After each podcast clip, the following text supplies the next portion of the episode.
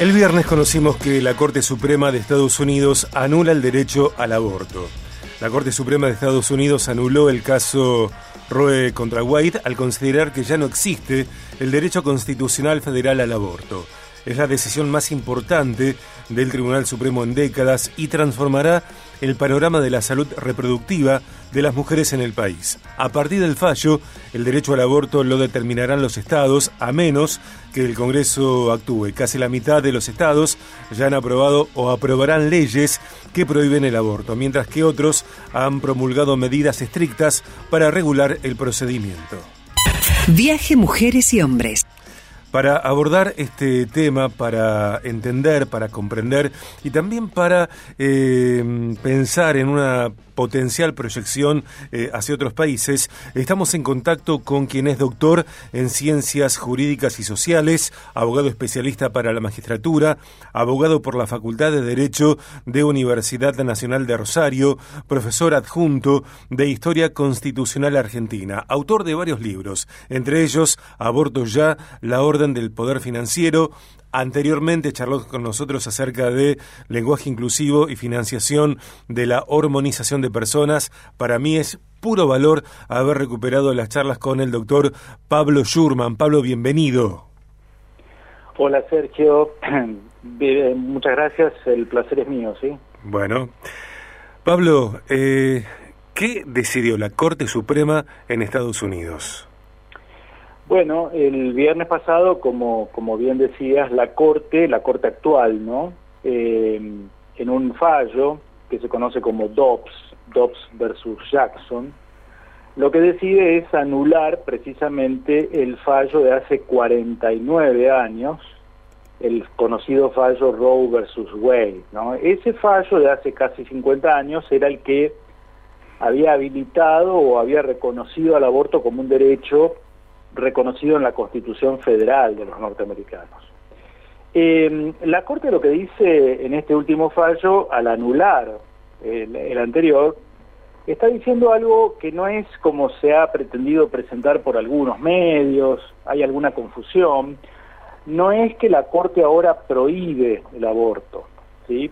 Eh, esto hay que tratar, les pido a los oyentes un esfuerzo por tratar de entender que el sistema norteamericano es parecido al nuestro, o mejor dicho, el nuestro es una copia parcial del sistema norteamericano, pero no son idénticos, ¿no?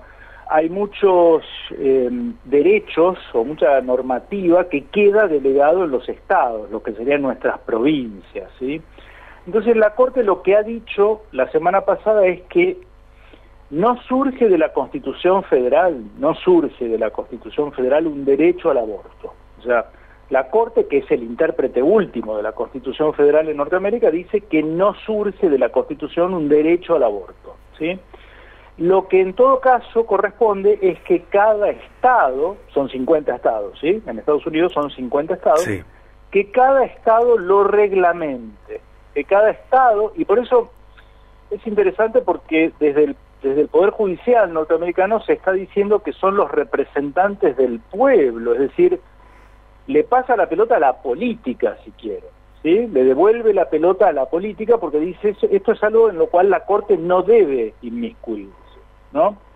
Y por supuesto que volvemos a una situación previa a la de 1973, en la que cada Estado reglamentaba el aborto como lo considerara conveniente. Esto a nosotros nos puede chocar un poco, porque nosotros estamos acostumbrados, Sergio, a que, bueno, qué sé yo, lo que es un delito es un delito en, Ushuaia, en Formosa y en Santa Fe. No puede haber diferencia. en Estados Unidos lo ven de otra manera. Yo creo que yo no soy quien para decirle a los norteamericanos cómo tienen que organizar su sistema eh, jurídico, ¿no? Este, por ejemplo, un ejemplo, hay estados que admiten la pena de muerte y otros que no. Claro, claro. Bueno, entonces lo que puede darse, y de hecho se está dando ahora, es que a falta de una reglamentación a nivel federal, cada estado establezca lo que crea conveniente respecto del aborto.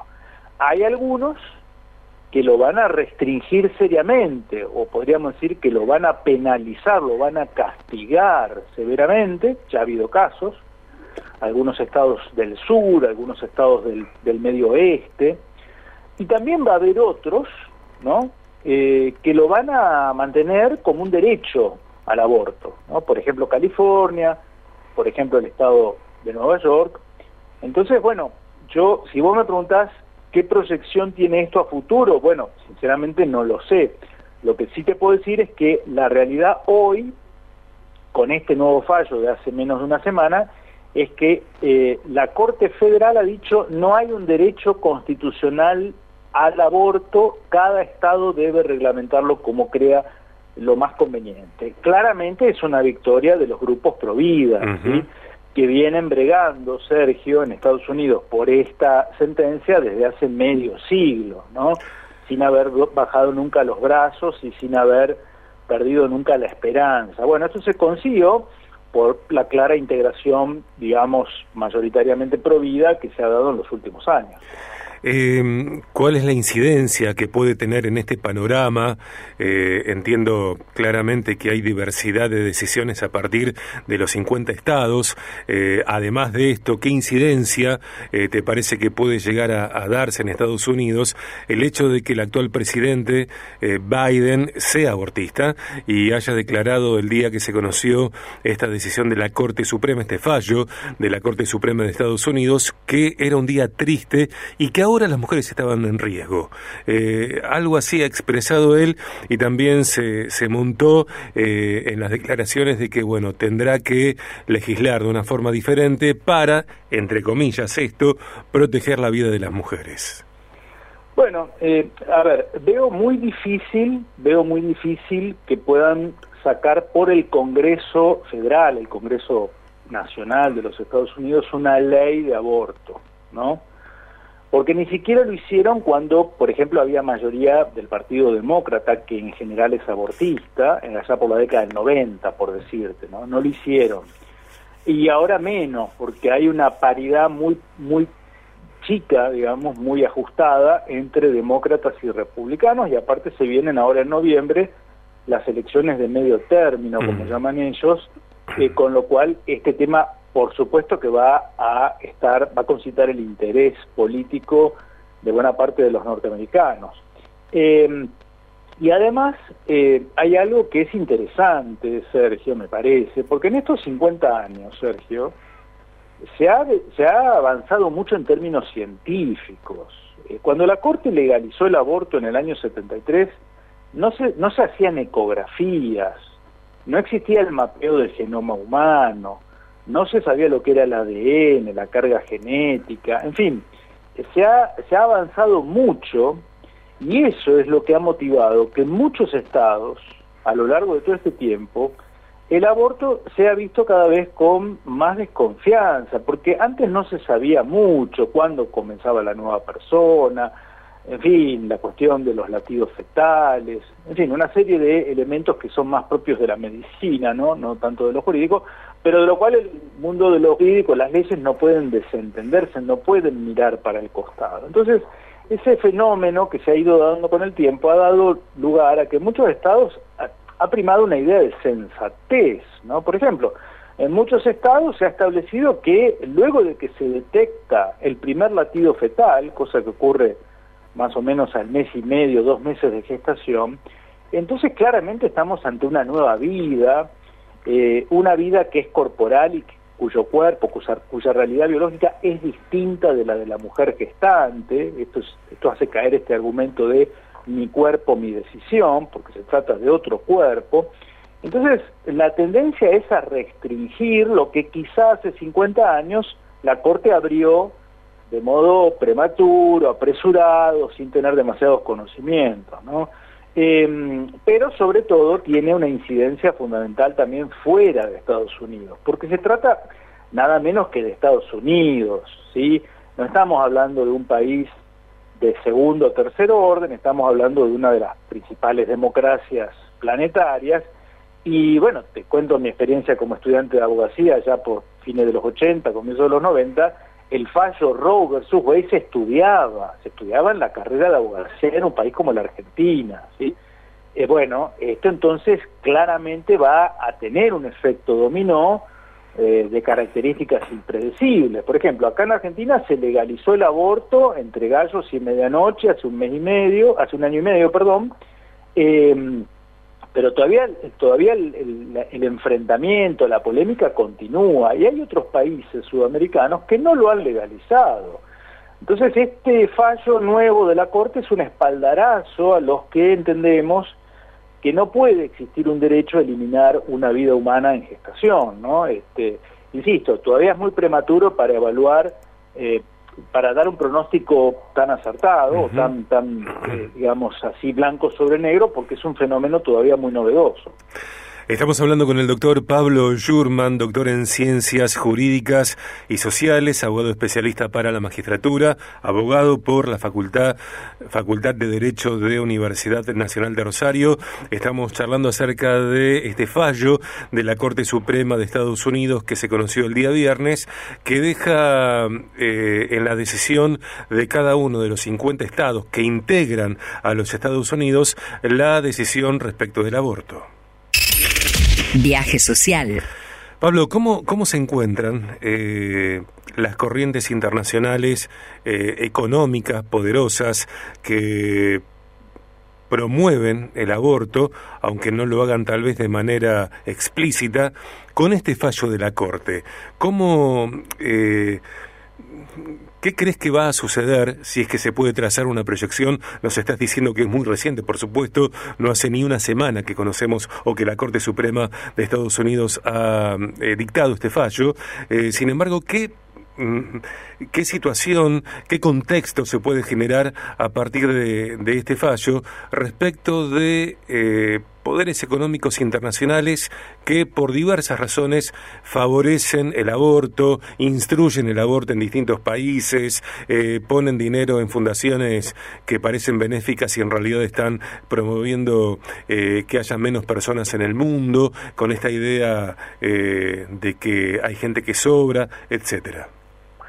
Bueno, mira, acá hay una, una primera cuestión muy importante para los países sudamericanos o del tercer mundo, porque, por ejemplo, Estados Unidos, sobre todo, sobre todo bajo las administraciones del Partido Demócrata, esto se dio mucho con las, las administraciones de Obama y de antes, en los 90, de Bill Clinton, se tomaban precisamente del fallo Roe versus Wade, del que fue anulado, para implementar la ayuda al tercer mundo para fomentar el aborto. ¿No? Como decían, como, como en Estados Unidos esto está legalizado y aparentemente decían, la discusión sobre la legalidad del aborto está saldada, está finiquitada, cosa que finalmente no fue así, entonces desparramaban sumas importantes de dinero para fomentar a través de ONGs y demás eh, el aborto en Centroamérica, en Colombia y también en Argentina, claramente. Esto quedó demostrado en el 2018,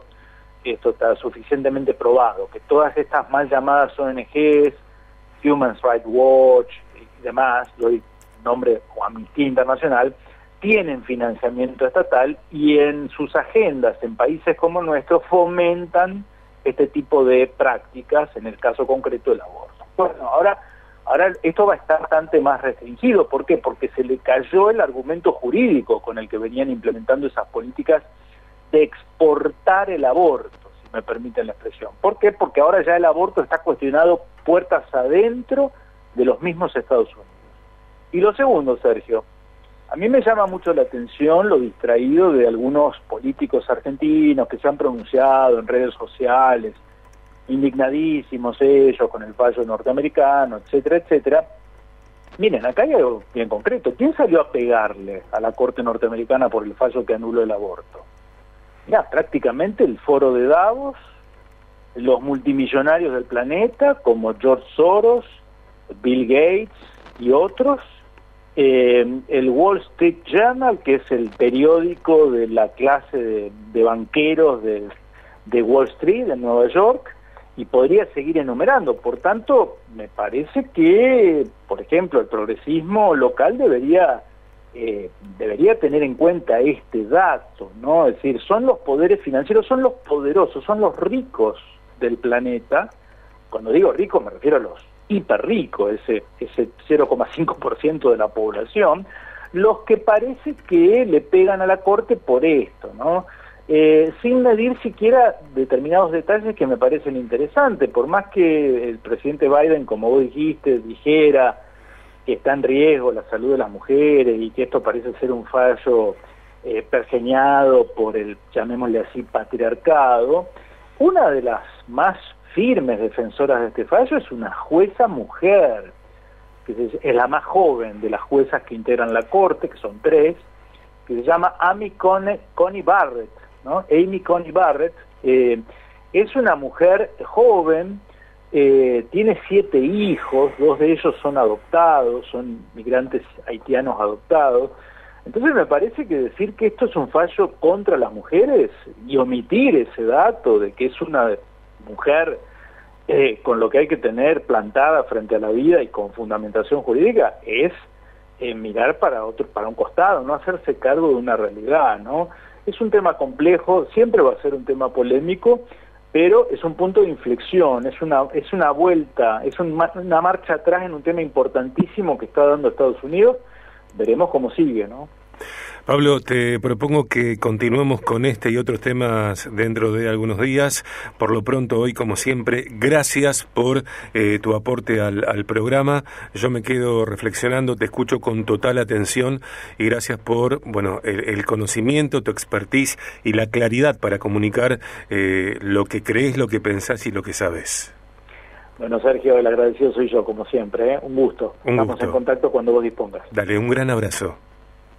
Pablo Schurman en el programa, eh, entre otras cosas, además de las que dije en distintos momentos de la entrevista, Pablo es abogado por la Facultad de Derecho de Universidad Nacional de Rosario, profesor adjunto de Historia Constitucional Argentina, autor de varios libros, entre ellos Abordo ya la orden del poder financiero. Recordá que esta entrevista, como las demás, como las columnas, eh, se graban mientras están hechas en vivo, mientras las hacemos en vivo y después las publicamos, las subimos a podcast BDG que está allí en Spotify, Anchor, Pocket Cast, Breaker, Radio Public, Google Podcast, Apple Podcast, Catsbox, Overcats y otras plataformas. Así que esta entrevista la puedes encontrar eh, en breve en podcast BDG.